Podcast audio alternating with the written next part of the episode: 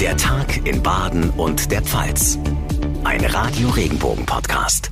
Hallo zusammen, ganz herzlich willkommen in dieser neuen Woche und damit auch herzlich willkommen zu unserer aktuellen Podcast-Ausgabe. Wir schreiben Montag, den 14. März. Mein Name ist John Segert.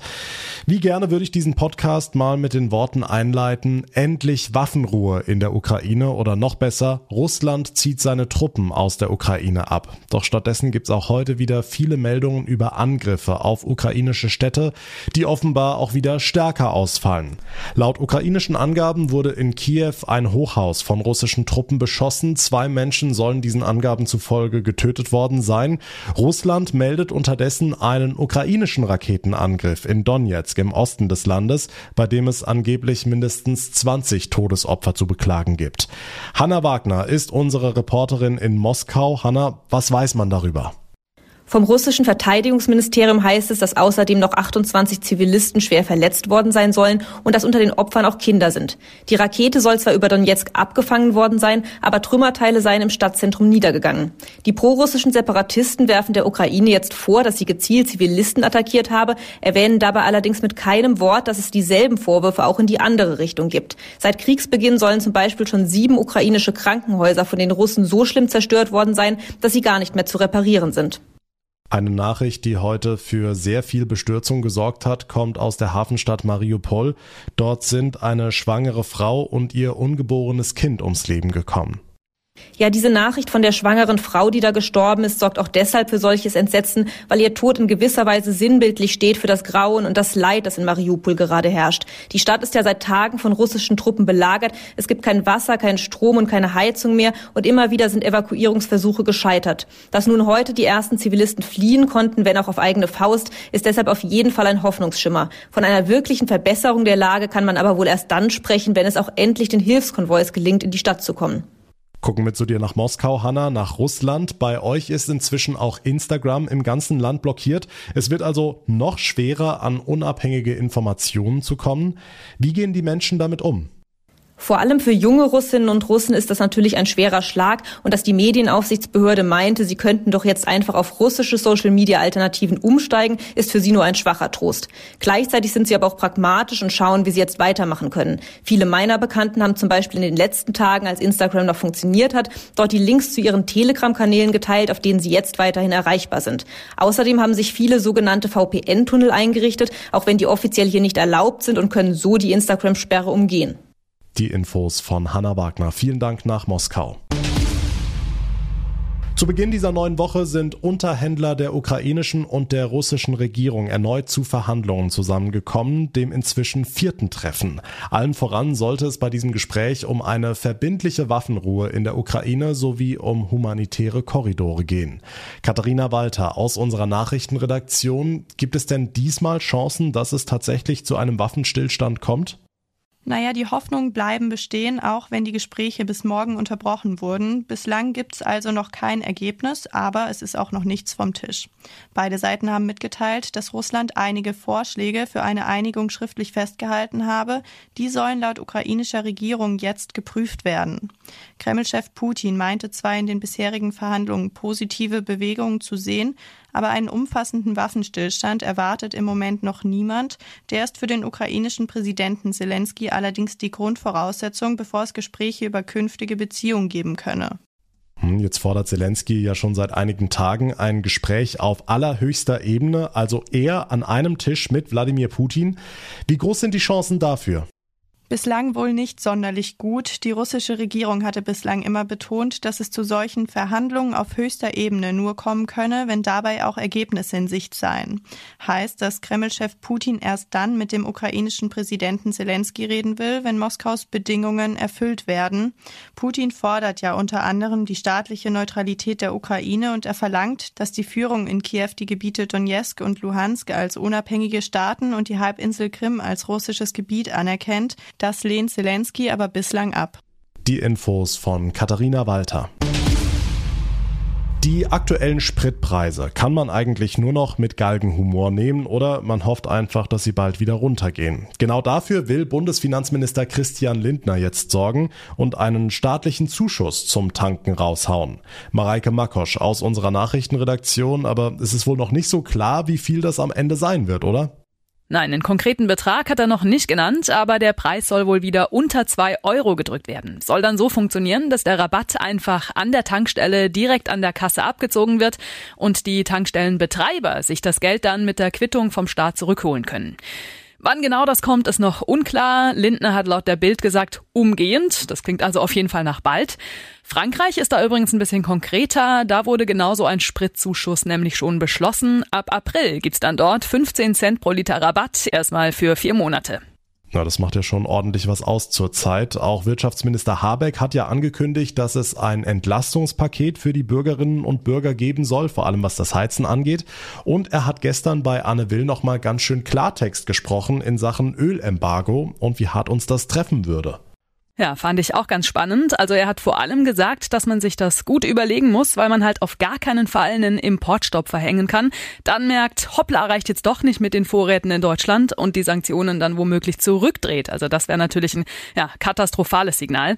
Also eben lieber erst die Vorbereitung treffen und dann die Entscheidungen, auch wenn das jetzt zurzeit natürlich moralisch schwer zu vertreten ist und die Forderungen nach einem Öl- und Gasembargo doch lauter werden.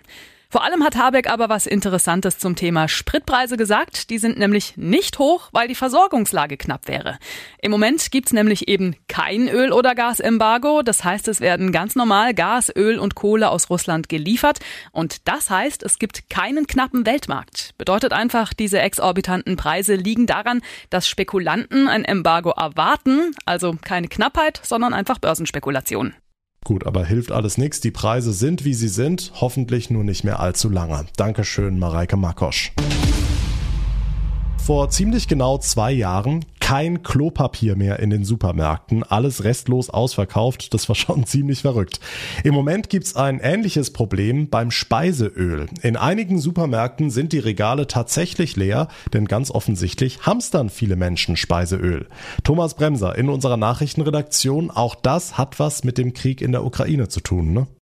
Ja, Deutschland bezieht sehr, sehr viel Sonnenblumen und Rapsöl aus der Ukraine und das kann wegen des Kriegs natürlich nicht geliefert werden derzeit. Mal zu Dimensionen, die Hälfte des Sonnenblumenöls weltweit stammt aus der Ukraine. Bis zu 30.000 Tonnen werden alle paar Wochen mit dem Schiff aus der Ukraine nach Deutschland gefahren sonst. Auch Russland ist ein wichtiger Lieferant. Das Land verkauft vor allem nach Afrika. Aber ist das Öl denn schon so knapp, dass wir tatsächlich hamstern müssen? Also hamstern muss keiner, sagt der Außenhandelsverband. Es gibt ja auch Alternativen fürs Kochen. Olivenöl kommt vor allem aus Ländern wie Griechenland oder Spanien. Und bei Rapsöl können auch die Landwirte bei uns ihre Anbauflächen vergrößern, wenn der Bedarf da ist. Aber Hamstern ist ja selten logisch. Wir kennen das noch vom Klopapier. Verstärkt wird das durch Bilder von leeren Regalen, sagt der Psychologe Jürgen Markgraf. Ich würde es nie an die allgemeine Öffentlichkeit schicken, weil damit haben Sie diesen Lawineneffekt. Und den müssen wir vermeiden. Also am besten keine Bilder posten in sozialen Medien von leeren oder halbleeren Regalen. Gut, wir reden jetzt auch drüber, aber mit dem Hinweis, dass man eben nicht bunkern sollte. Thomas, nicht nur Speiseöl ist betroffen. Ja, die Ukraine wird auch die Kornkammer Europas genannt. Darum schießen auch die Preise für Weizen, Raps und Mais nach oben. Das hat vor allem Folgen für ärmere Länder in Afrika oder wie Bangladesch, sagen Hilfsorganisationen. Neben Speiseöl sprechen Handelsverbände bei uns auch über den Einfluss auf Eiweißfuttermittel für Rind, Schwein und Geflügel denn die werden gemacht aus Sonnenblumen, Raps oder Soja. Aber auch andere Lebensmittel werden hergestellt aus Grundrohstoffen aus der Ukraine wie Nudeln, Reis, Schokolade oder Senf. Okay, das heißt, wie merken wir das? Ja, ich merk's äh, zunächst an den Preisen. Speiseöl ist teilweise schon erheblich teurer geworden und eben an den teilweise leeren Regalen, weil Menschen meinen, sie müssten horten, auch wenn das natürlich ziemlich unsozial ist. Discounter wie Aldi Süd begrenzen deshalb teilweise auch den Verkauf pro Person. Das ist übrigens äh, nicht nur Thema bei uns, ähnliches habe ich gehört aus Spanien oder der Türkei. Verrückt, der Run auf das Speiseöl. Dankeschön für die Infos, Thomas Bremser. Und damit weitere wichtige Infos vom heutigen Tag zusammengefasst von unseren Regionalreportern. Nachrichten für den Breisgau, den Südschwarzwald und das Dreiländereck. Ich bin Tanja Burger. Der Schwarzwald als Durchfahrtsstrecke für Lkw. Dagegen wendet sich eine Initiative in Freiburg. Sie fordert ein Transitverbot für das Höllental. Reinhild Detmar Finke. Wir können nicht oben im Schwarzwald die B31 weiter ausbauen, was jetzt ja gerade passiert hinter Neustadt. Wir können nicht die zweite Gauchtalbrücke bauen und dadurch die Strecke attraktiver machen für noch mehr Verkehr und gleichzeitig bleibt das Nadelöhr in Falkensteig und bleibt das Nadelöhr in Freiburg. Die Forderung der Initiative bezieht sich nicht auf Lastwagen, die Waren oder Dienstleistungen in den Schwarzwald bringen. Nachrichten für die Region Karlsruhe, die Ortenau und den Nordschwarzwald. Ich bin Sascha Baumann.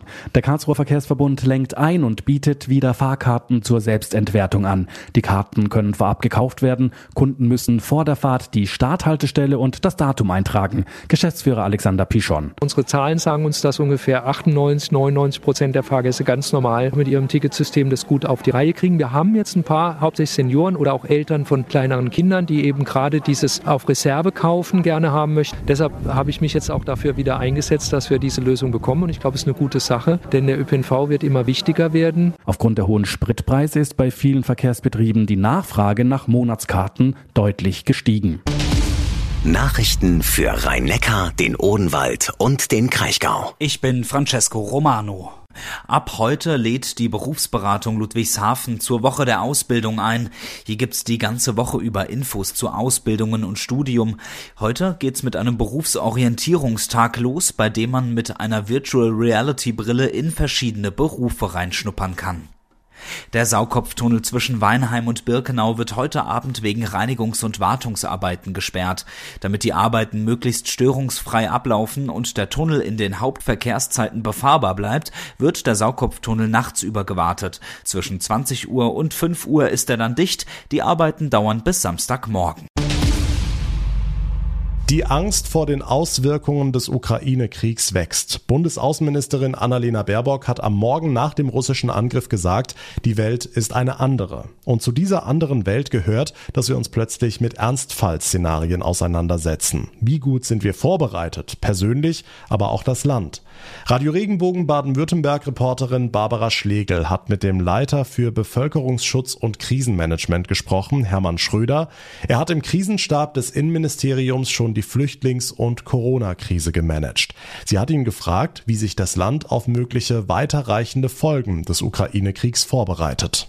Wir beobachten die Situation jetzt in der Ukraine. Welche Auswirkungen hat es auf unser Land? Wir beobachten derzeit die Lage im Cybersicherheitsbereich. Wir beobachten die Lage im inneren Sicherheitsbereich. Wir beobachten vor allem auch mögliche Auswirkungen auf kritische Infrastrukturen. Dass ja auch dann Mangel an Nahrungsmittel sein könnte, Mangel an Energieversorgung. Die Dinge, die wir jetzt gerade auch schon ansatzweise durch die Preise sich widerspiegelnd erleben. Und wir betrachten auch den Bevölkerungsschutz, dass wir dann, wenn es zu Situationen kommt, wo wir mit dem Bevölkerungsschutz in den Einsatz gehen müssen, unterstützen können.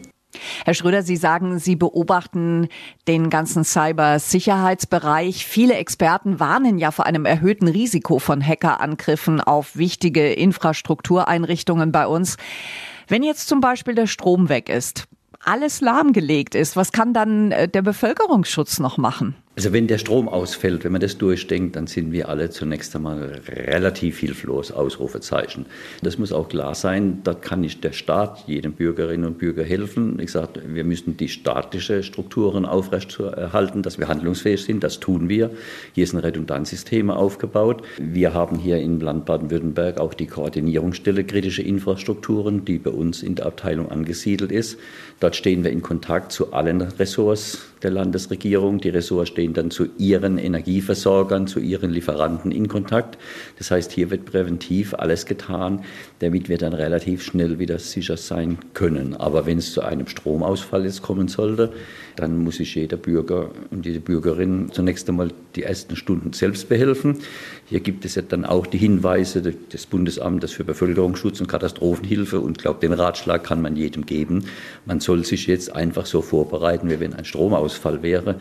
Hat nichts nur mit der Ukraine-Lage zu tun. Sowas kann tagtäglich passieren, auch technisch bedingt passieren, aber dann ist man am besten vorbereitet. Was gehört zu so einer Notausstattung? Man braucht ein Beleuchtungsgerät, wenn das nachts auftritt. Wenn man jetzt kleine Kinder hat und darauf angewiesen hat, dass man auch jetzt warme Nahrung in jedem Fall schnell herstellen muss, sollte man eine Möglichkeit vorsehen, wie man dort an solche warme Nahrung rankommen kann. Man sollte Kommunikationsverbindungen haben. Das heißt, viele Bürgerinnen und Bürger haben ja heute Handys. Aber äh, auch das kann ausfallen, wenn es mehrere Stunden geht. Hier gibt es den Rad, es gibt ja immer noch das Autoradio und die Autobatterie ist immer gut versorgt. Daran sollte man denken. Man sollte sich äh, gewisse Menge an Getränke also ein Mineralwasser bereitstellen. Und man sollte sich auch eine bestimmte Menge von Lebensmitteln im Keller, die einfach langfristig dort lagern können. Wie gesagt, es geht hier nicht darum, dass man mehrere Tage oder Wochen das braucht, aber dass man eigentlich mal den ersten Tag sich irgendwie autark versorgen kann. Tatsächlich hat man ja den Eindruck, dass sich viele gerade mit zusätzlichen Lebensmitteln und äh, Wasser eindecken. Aber nicht nur das. Die Apotheken verzeichnen gerade einen regelrechten Run auf Jodtabletten.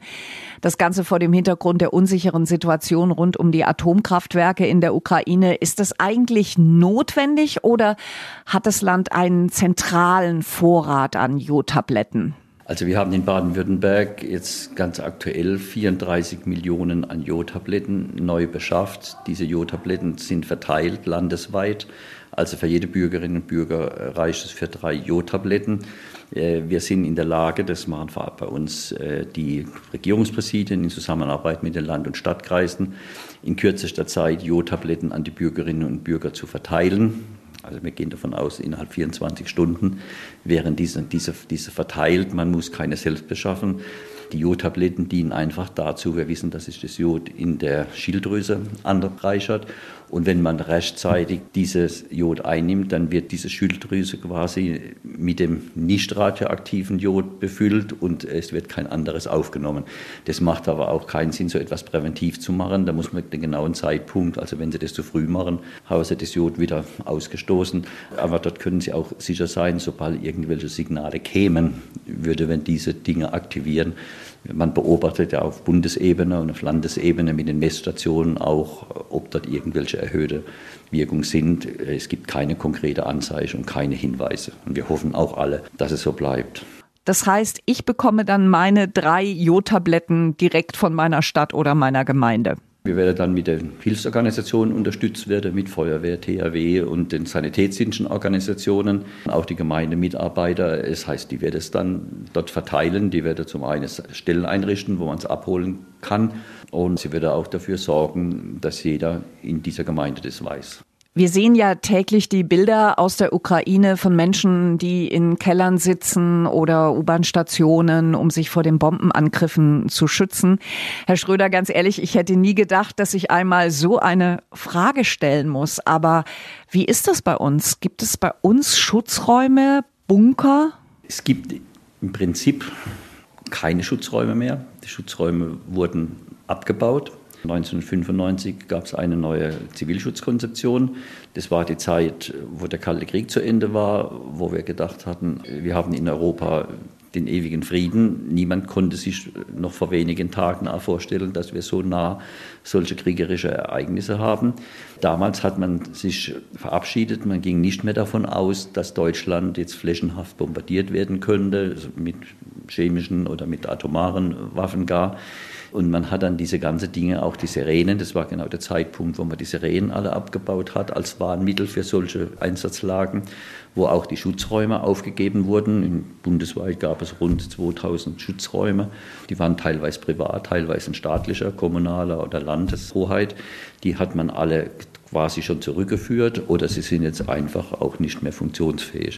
Was heißt das? Wo können wir dann am besten Schutz suchen? Im Keller? Also jeder müsste halt schauen, wenn wirklich so etwas wäre, dann müsste man einfach Räume aufsuchen, die einen schützen. Also das heißt, in Kellerräume aufhält. Man hat dort Erfahrungen, dass man eine gewisse Schutzwirkung bekommt. Aber 100% Schutz wird es nicht geben.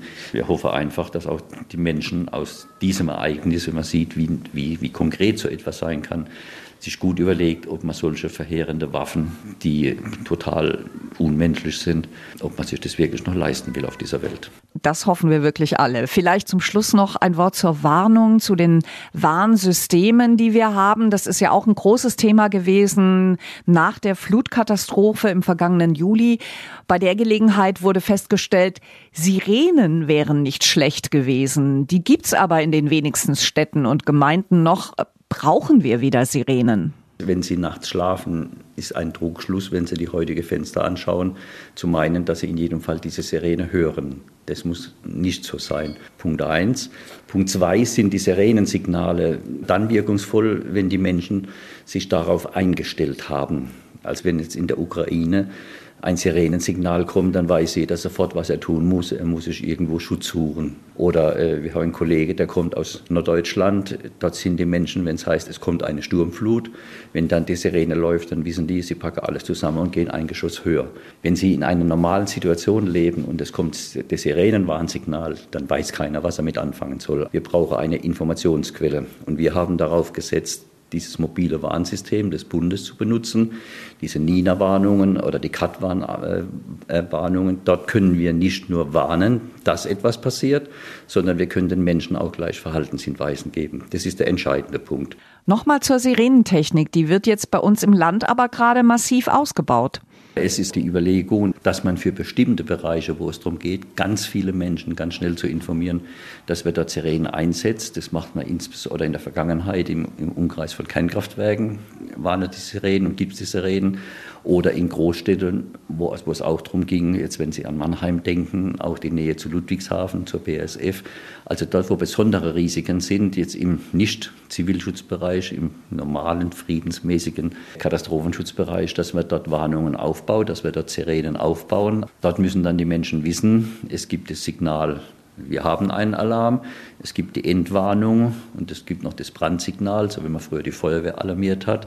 Wenn diese Signale kommen, sind die Menschen auch in den Regionen aber vorbereitet darauf, dass sie dann immer wieder sofort Radio anstellen oder dass sie sich über die modernen Social Media Informationen, dass sie sich dort an Informationen noch einmal herantasten. Stichwort Radio. Auch wir haben ja regelmäßig Übungen mit solchen Katastrophenmeldungen, dass da die Informationswege am Ende auch funktionieren.